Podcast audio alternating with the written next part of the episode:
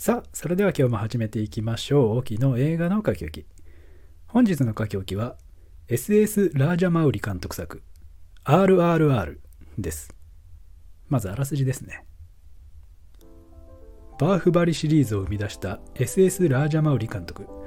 全世界待望の最新作。1920年、英国植民地時代のインド。英国軍に囚われた少女を救い出す使命を背負った野生を秘めた男ビームと英国の警察官で内なる怒りを燃やす男ラーマ。本来敵対する立場の2人はお互いの素性を知らぬまま唯一無二の親友となっていくのだがという物語。出演キャストには NT ラーマ・ラオ・ジュニアラーム・チャランアーリア・バットアジャイ・デーブガンレイ・スティーブンソンアリソン・ドゥーディシュリアー・サラン他となっております。いやーどうしてもこれが見たくてですね。多少ちょっと無理をして映画館に行ってきました。何しろたっぷり3時間約3時間ですからね。もう余すことなくしっかりと熱と音をね浴びてきました。というのも映画館で一番音響に力を入れているスクリーンだったんですがあの映写の方もね あの気合が入っていたのか音がだいぶ あの大きくてあのちょっと耳が痛いぐらいのもう椅子とかもねちょっと共振するぐらいのあの音圧でですねあの見てるうちにね慣れてきましたけど、まあ、おかげでこう存分にね堪能させていただきました。確かにこうボリュームのつまみをねあのグイッと 回したくなる気持ちもわかるようなそんな熱を帯びた映画でした。そして僕自身もですねだいぶ熱が入ってしまいそうなのでこのキャストも前後編でお送りしたいと思います。よろしければお付き合いください。まずラージャ・マウリ監督についてですが、まあ、言わずと知れたこうバーフバリシリーズでこう大成功を収めましてこの RRR も日本ではインド映画歴代ナンバーワンのヒットとなったようです。制作費の方がインド映画史上最高額となんと97億円が投入されましてそれで先日世界興行収入では200億円を突破したみたいですからもうしっかりかけた分は回収できたと。それで本場インドでの評価はどうなのかなと思ってちょっと調べてみたんですがインドの映画事情、まあ、楽しみ方ってかなり独特で毎日のようにね新作が公開されてなんと物や座席によっては180円で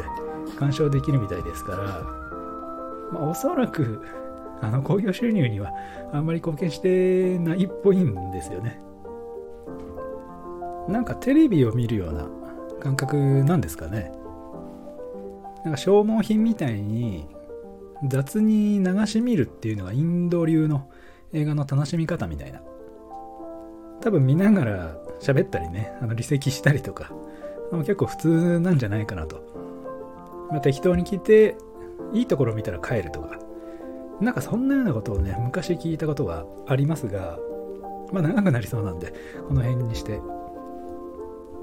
まあインド人からの実際の評価っていうのは分かりませんが今や97億円を出資されるほどのまあ、インドを代表する世界的な監督になったわけですね。特に日本人の熱狂的ファンがすごく多くてラージャ・マウリ監督が先日来日した際にこうバーフバリの大ヒットの一億王になった応援してくれた日本へのねあの感謝の言葉を送ったりしてましたよねもうこちらこそね本当に最高に面白い映画をありがとうと言いたいですね。では前置きはこれぐらいにして肝心の内容について触れていきますがシンプルにも本当にかっこよすぎるんですよね。僕あんまり何々すぎる〇〇っていう言い回しが好きじゃなくてなんか安っぽくなるというかか焦点をずらすみたいであの極力使わないようにしているんですがこの RRR に関してだけはあの言わせてください。RRR かっこよすぎる映画です。もうね何から何までこれいちいちずば抜けてかっこいいんですよ。もう RRR っていうタイトルからしてすでにかっこいいですよね。こう映画館がこう暗転してまあ配給元かな、まあ、何の音かよくわからない轟音とともにこう配給会社の名前が出るんですけどただそれだけなのにかっこいいんですよ。涙腺弱い人なんかねその時点で泣いちゃってんじゃないかなっていうぐらい本当にすごかったです。それでインド映画といえば歌とダンス。ラージャ・マウリ監督はそこに大迫力のアクションを追加してインド映画って歌って踊るあれでしょっていうイメージをこう破壊してこう次のステージに一つ押し上げまして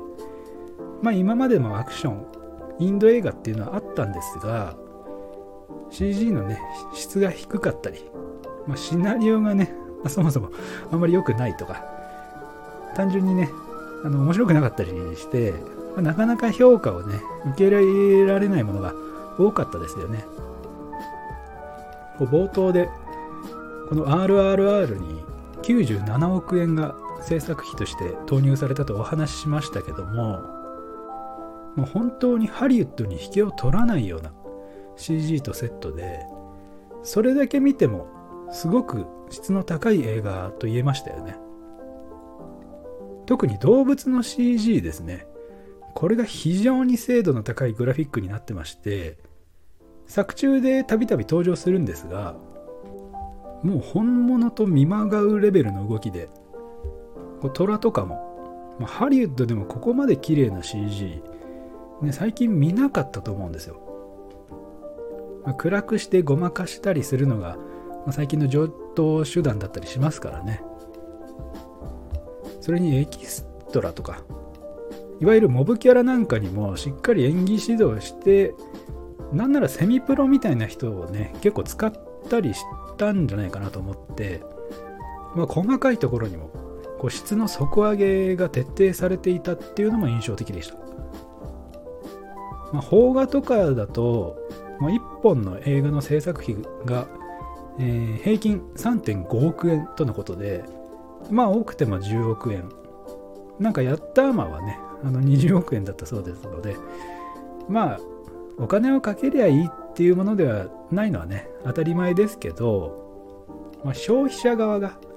かけた分の成果っていうのを目で見てこう実感できるっていうのは非常にいいことですよね。そして大迫力のアクションですけども、まあ、おなじみのこうスローモーションを多用してもうこれでもかとねもうかっこよさを見せつけてくれるんですよね。あのバーフバリでもそうでしたが、まあ、発想が突飛というかま常人のそれを超えてるんですよ。だからこうだったらもっとかっこいいのにとかもうそういうの一切思わせない。そういった思考を挟ませるようなこう準備を全く脳にさせないのでこう全身全霊を持ってこう目に映るものをピュアにこう楽しめるんですよね、まあ、これは簡単にできることじゃないですから、まあ、本当にすごいなと思うんですがまあ、企画の打ち合わせとか、あの絵コンテ切るのとかね、あのどうやってんのかなと、あの興味は尽きないところですけども、まあ、前半はこれぐらいにして、後半はストーリーやキャラクター、キャストなどについてお話ししていこうと思います。よろしければ後半もお付き合いください。